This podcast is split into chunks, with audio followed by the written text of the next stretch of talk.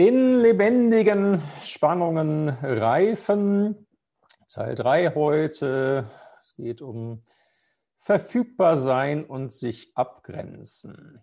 Was meine ich damit? Verfügbar sein, das heißt da zu sein, wenn jemand uns braucht. Ja zu sagen, wenn uns jemand um etwas bittet. Naja, und sich abgrenzen heißt das Gegenteil, nämlich Nein zu sagen, weil wir etwas jetzt nicht können oder nicht wollen. Um dieses Spannungsfeld, um diese Polarität geht es heute. Ich starte mal mit ein paar Erinnerungen ähm, aus meiner Geschichte in freien evangelischen Gemeinden. Wenn ich nochmal so 30, 35 Jahre in meine Jugendzeit zurückdenke, gab es damals manchmal so in den Spätausläufern noch so ein Bild, so im Dienst für Gott sollen wir sein wie eine brennende Kerze wie eine brennende Kerze, die leuchtet, die strahlt und sich selbst dabei verzehrt. Das Wachs verbrennt und am Ende ist nur noch ein Stummel da. Das Bild war irgendwie, so sollen wir den Menschen dienen, bis unsere Kraft halt aufgebraucht ist bisschen passend dazu, äh, in meinem Zivildienst habe ich im CVM gearbeitet. Da gab es eine CVM-Sekretärin, deren Standardspruch war immer, Stress für Jesus ist der schönste Stress. Das war immer so ein bisschen witzig, aber passte irgendwie dann doch auch und auch nicht nur witzig gemeint. So, irgendwann hat man dann mal festgestellt, naja, das ist ja vielleicht doch auch nicht alles und äh, also das mit der brennenden Kerze, das klingt ja schon ganz schwer nach Burnout, nach Ausbrennen. Und so, ich sag mal so, Pi mal Daumen, Mitte der 90er Jahre kam das in unserem Umfeld auch mehr in den Blick. Und Nein zu sagen, dass das irgendwie auch wichtig ist, das kam eben neu in den Blick. Ich denke da an so ein Seminar, das ich zu dieser Zeit mal besucht habe. Äh, da ging es darum, das Nein sagen zu lernen und gab eine praktische Übung. Man sollte sich immer einen Partner, eine Partnerin schnappen und äh, einander um Dinge bitten. Und die Aufgabe bestand darin, immer Nein zu sagen. Ja? Kannst mir mal sagen, wie spät es ist? Nein. Äh, ähm, kannst mir mal ein Taschentuch geben? Nein. Ne, ähm, sag mal, was machst du eigentlich beruflich? Nein, sage ich nicht. Also, war irgendwie witzig. Äh, aber man merkt natürlich, wenn man das immer macht außerhalb des Seminars, dann wird es echt schräg. Es geht auch hier wieder um eine gesunde Balance und die Weisheit, was wann dran ist. Für wen bin ich wann verfügbar und wann wenn, grenze ich mich wo ab? So, was finden wir denn jetzt eigentlich in der Bibel dazu? Was gibt uns die Bibel da mit auf den Weg? Mal ganz grundsätzlich würde ich da an das Doppelgebot der Liebe erinnern. Also einer der wichtigsten Bibelverse überhaupt oder Bibelstellen. Jesus wird gefragt, was ist das höchste, das wichtigste Gebot? Und er antwortet, ich zitiere es mal nach der Basisbibel, du sollst den Herrn, deinen Gott, lieben mit deinem ganzen Herzen, mit deiner ganzen Seele und mit deinem ganzen Denken. Das ist das größte und wichtigste Gebot. Aber das folgende Gebot ist genauso wichtig. Liebe deinen Mitmenschen wie dich selbst. Und Jesus sagt, diese beiden Gebote fassen alles zusammen, was das Gesetz und die Propheten von den Menschen fordern. So, wenn man jetzt mal verfügbar zu sein, Verfügbarkeit als eine Form von Liebe ansieht, könnte man sagen, ja, du sollst für Gott zuerst und über alles verfügbar sein und du sollst verfügbar sein für deinen Mitmenschen, wie für dich selbst. Und dieses Wie für dich selbst ist die Grenze. Ne? Das ist so der Abgrenzungspart. Darum werde ich nicht für andere mehr verfügbar sein als für mich selbst. Aber gucken wir uns das noch mal ein bisschen genauer an. Und das tun wir mit zwei Bibelversen, in denen es um die Gaben geht, die Gott uns anvertraut, um die Gaben, die Gott uns schenkt, damit wir damit anderen dienen. Um die Charismen könnte man es auch nennen. Zunächst 1. Petrus 4, Vers 10. Da steht, dient einander ein jeder mit der Gabe, die er empfangen hat, als gute Haushalter der mancherlei Gnade Gottes. Dient einander ein jeder mit der Gabe, die er empfangen hat, als gute Haushalter der mancherlei Gnade Gottes. Also, erstmal, ne? dient einander. Über das Dienen habe ich vor zwei Wochen schon mal kurz was gesagt. Als Erinnerung nochmal, also bei uns klingt das Wort Dienst irgendwie gut und anständig, wie bei Menschen, die im Staatsdienst äh, arbeiten oder in einem Dienstleistungsberuf. Ähm, irgendwie ganz anständig. Zur Zeit des Neuen Testamentes hatte das Wort Dienst in der griechisch-römischen Welt einen ganz anderen Klang, einen verächtlichen Klang. Ein Diener, das war ein Sklave und das wollte keiner sein.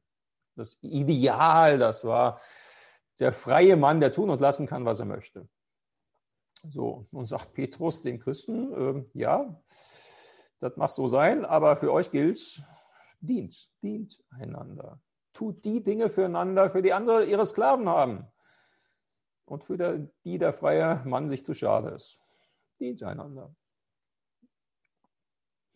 Und womit, womit sollen wir einander dienen?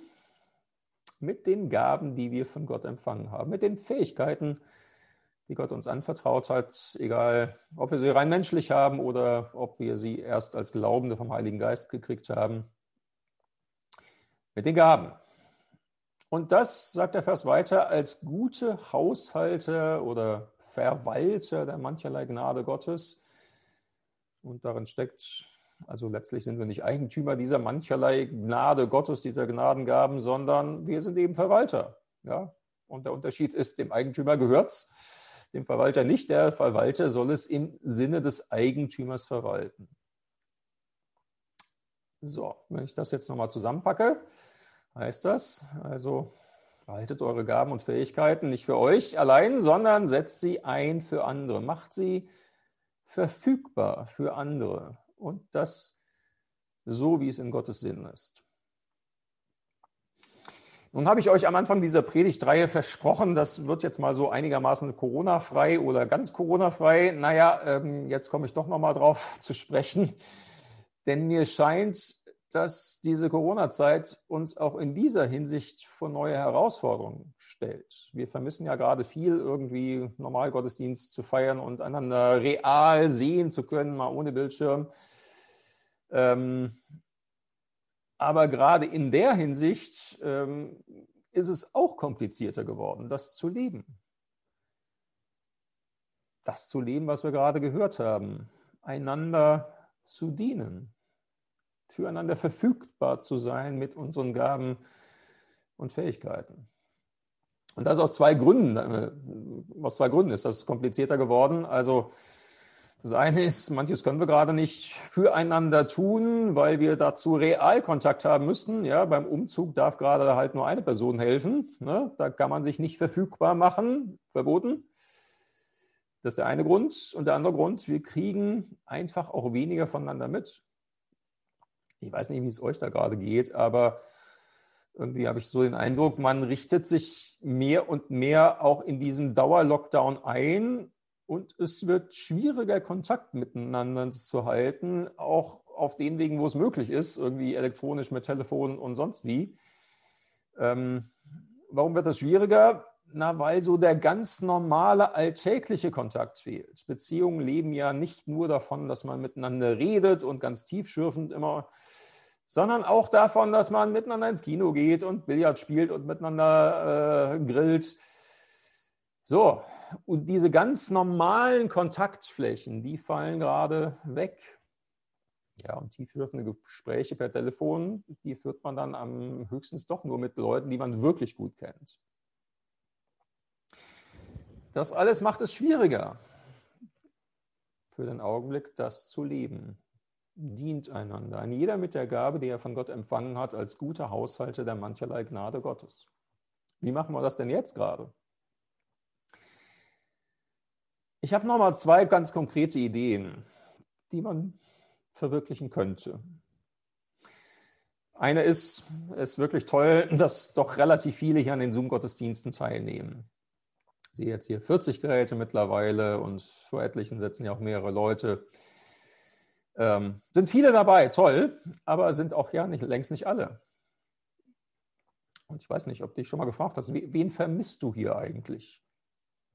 Fällt dir vielleicht eine Person ein, die du schon lange nicht mehr gesehen hast, die sonst irgendwie auch bei der Gemeinde dabei war, aber jetzt nicht?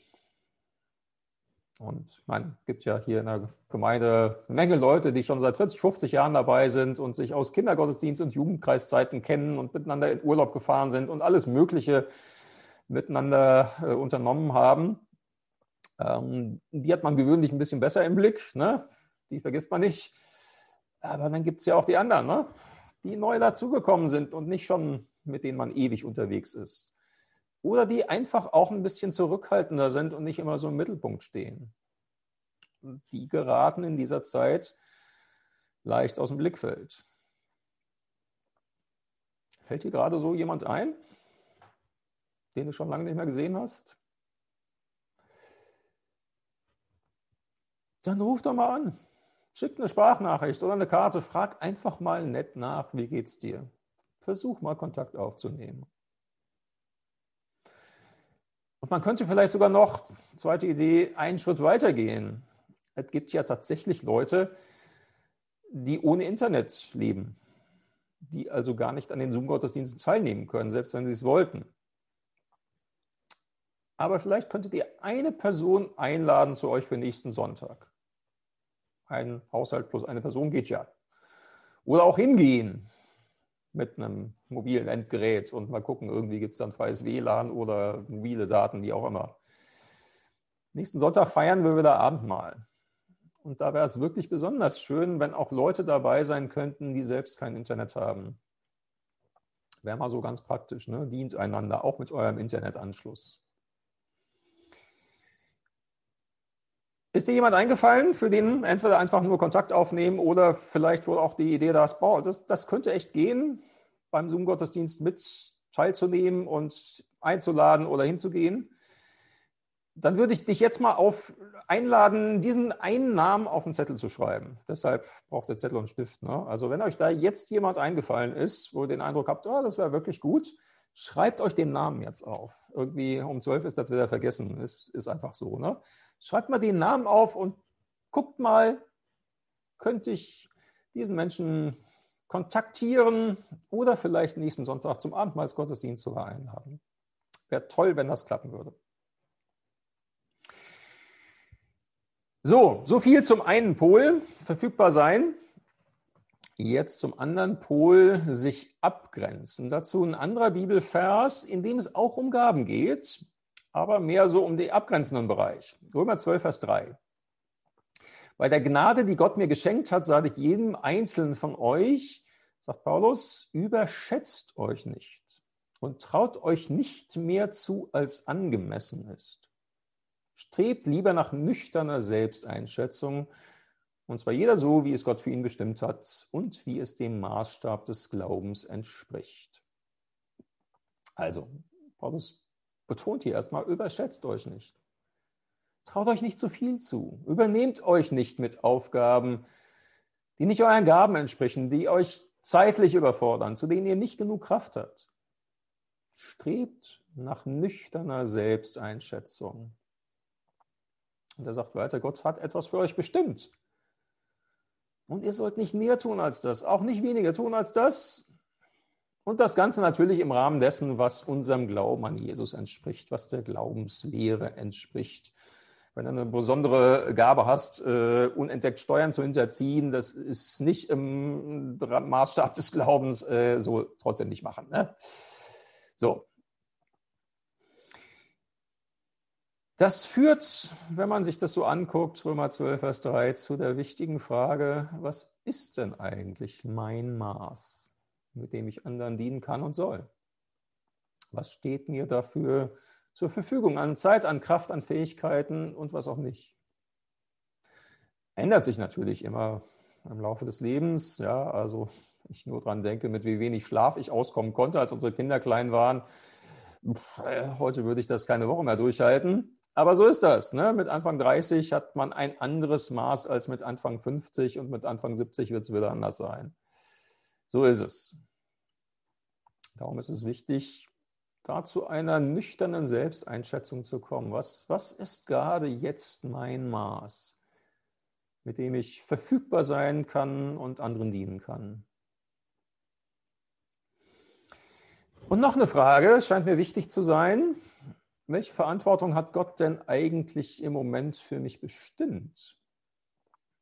Welchen Menschen soll ich zuerst dienen? Für welche Menschen soll ich zuerst verfügbar sein und für welche nur, wenn es dann noch gut reicht? Das ist ja manchmal so das Problem bei Menschen, die grundsätzlich gerne immer irgendwie verfügbar sind für andere und anderen dienen. Die sind immer für andere da. Und am leichtesten für die, die besonders laut schreien.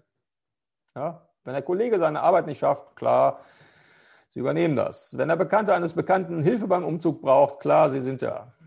Wenn in der Gemeinde oder im Verein irgendwas organisiert werden muss, was keiner gerne übernimmt, na, sie übernehmen das. So, aber wenn dann irgendwie der eigene Ehepartner oder die eigenen Kinder oder ein guter Freund sie um was bittest, dann ist die Kraft aufgebraucht. Kann passieren, aber ist nicht gut. Von daher ist es wichtig, gerade für die leicht verfügbaren, das mal für sich näher zu definieren. Welchen Menschen soll ich denn von Gott her zuerst dienen? Für welche Menschen soll ich zuerst verfügbar sein und für welche nicht? Wer muss ich hinten anstellen? Und wo muss ich mich dann auch wirklich mal abgrenzen und sagen, nee, kann ich nicht, weil ich sonst für die Menschen nicht mehr da sein kann, für die ich besonders Verantwortung auch vor Gott habe. Und vielleicht ist es an der Stelle auch mal Zeit für eine Bitte um Vergebung oder zumindest mal eine Nachfrage. Und ich schätze, manche von uns sind gerade denen etwas schuldig geblieben, denen wir eigentlich am nächsten stehen. Mal so eine der Dinge, die ich meinem Vater am höchsten anrechne, war, dass er mich dafür mal um Verzeihung gebeten hat. Ja, mein Vater war immer sehr stolz drauf, dass er total viel arbeiten konnte, 50, 60 Stunden in der Firma und Leiter Kindergottesdienst und Ältester der Gemeinde und alles Mögliche. Davon hat er voll Stolz auch immer wieder gesprochen ähm, bis ich ihm, und da war er schon alt, mal gesagt habe, ja, hast viel gearbeitet, aber mal ehrlich gesagt, als ich klein war, warst du auch immer weg. Ich habe dich nur im Durchflug erlebt, für mich warst du nicht da. Oder jedenfalls nur selten. Das hat ihn ehrlich getroffen. Und er hat mich um Verzeihung gebeten. Und für mich war das wichtig und gut, das nochmal zu hören, dass ich da jetzt nicht irgendwie blöd bin, sondern dass er sagt, ja stimmt, du hast recht, bitte verzeih mir.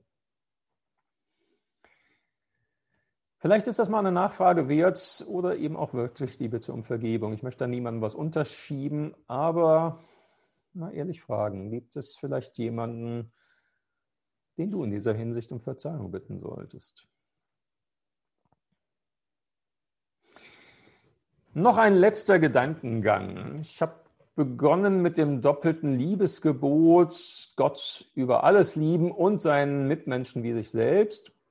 Nur ging es in der Predigt die ganze Zeit um die Beziehung zum Mitmenschen. Hm, wie ist das jetzt aber eigentlich in der Beziehung zu Gott? Gilt da dieses Spannungsfeld von verfügbar sein und sich abgrenzen auch? Oder nochmal ganz konkret, müssen wir uns von Gott auch abgrenzen? Manchmal fühlt es sich jedenfalls so an, ne? jedenfalls für mich.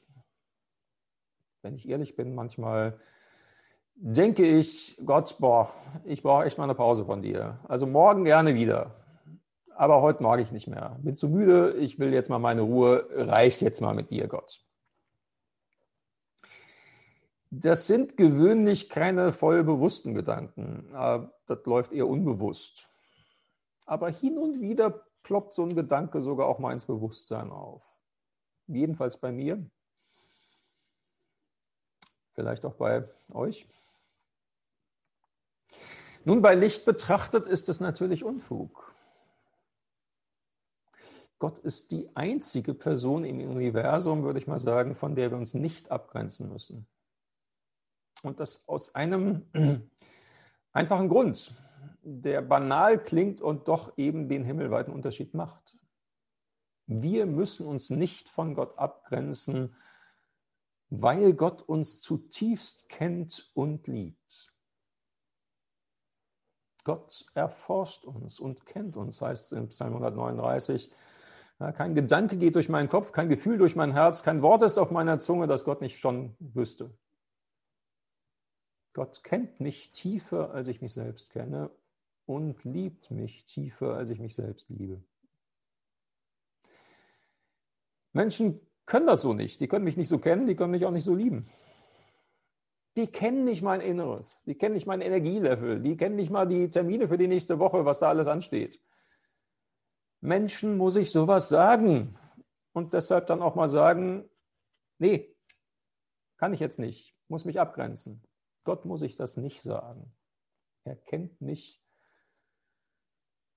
Ja, und es stimmt ja auch, Menschen können manchmal ganz schön egoistisch sein und aus Bequemlichkeit anderen Arbeit aufhalsen.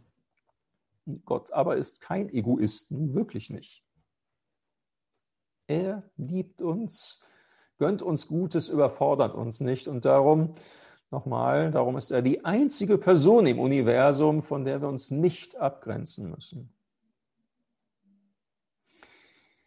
Wenn wir es trotzdem so empfinden, dann hat das nicht mit dem wahren Gott zu tun, sondern mit unserem falschen Bild von ihm. Denkt vielleicht nochmal an das Gleichnis vom verlorenen Sohn. Sabine hat uns mit dem Bild von Rembrandt, von der Rückkehr des verlorenen Sohnes vor drei Wochen damit hineingenommen. Und denkt dann nochmal an den älteren Sohn, war in dem Bild so irgendwie so ein bisschen im Hintergrund der hat, wenn man das in der Bibel liest, ja so ein ganz falsches Bild von seinem Vater und sagt, so viele Jahre arbeite ich jetzt schon für dich, nie war ich dir ungehorsam, aber mir hast du noch niemals einen Ziegenbock geschenkt, damit ich mit meinen Freunden feiern konnte. So, und dahinter kommt dann ein Bild von seinem Vater zum Vorschein. Ja, das ist einer, der immer nur verlangt, verlangt, verlangt und nie was gibt. Aber das Bild war falsch. In Wirklichkeit hat der Vater das nie von seinem älteren Sohn verlangt, dass er nur schuften sollte. In Wirklichkeit hätte er nur um den Ziegenbock bitten müssen oder selbst das nicht. Er hätte einfach auch sagen können, ich will heute mal grillen, fertig. Es war sein falsches Bild vom Vater, das ihn getrieben hat. Vom wahren Gott, von unserem Vater im Himmel, müssen wir uns niemals abgrenzen, weil er uns zutiefst kennt und liebt. Kennst du, spürst du trotzdem manchmal den Impuls dazu, dich abgrenzen zu müssen, dich abgrenzen zu wollen? Dann wäre es gut, das ehrlich vor Gott auszusprechen und ihn nochmal neu zu bitten. Ich möchte dich sehen, wie du wirklich bist. Korrigiere mein falsches Bild von dir. Von Gott müssen uns nicht abgrenzen. Amen.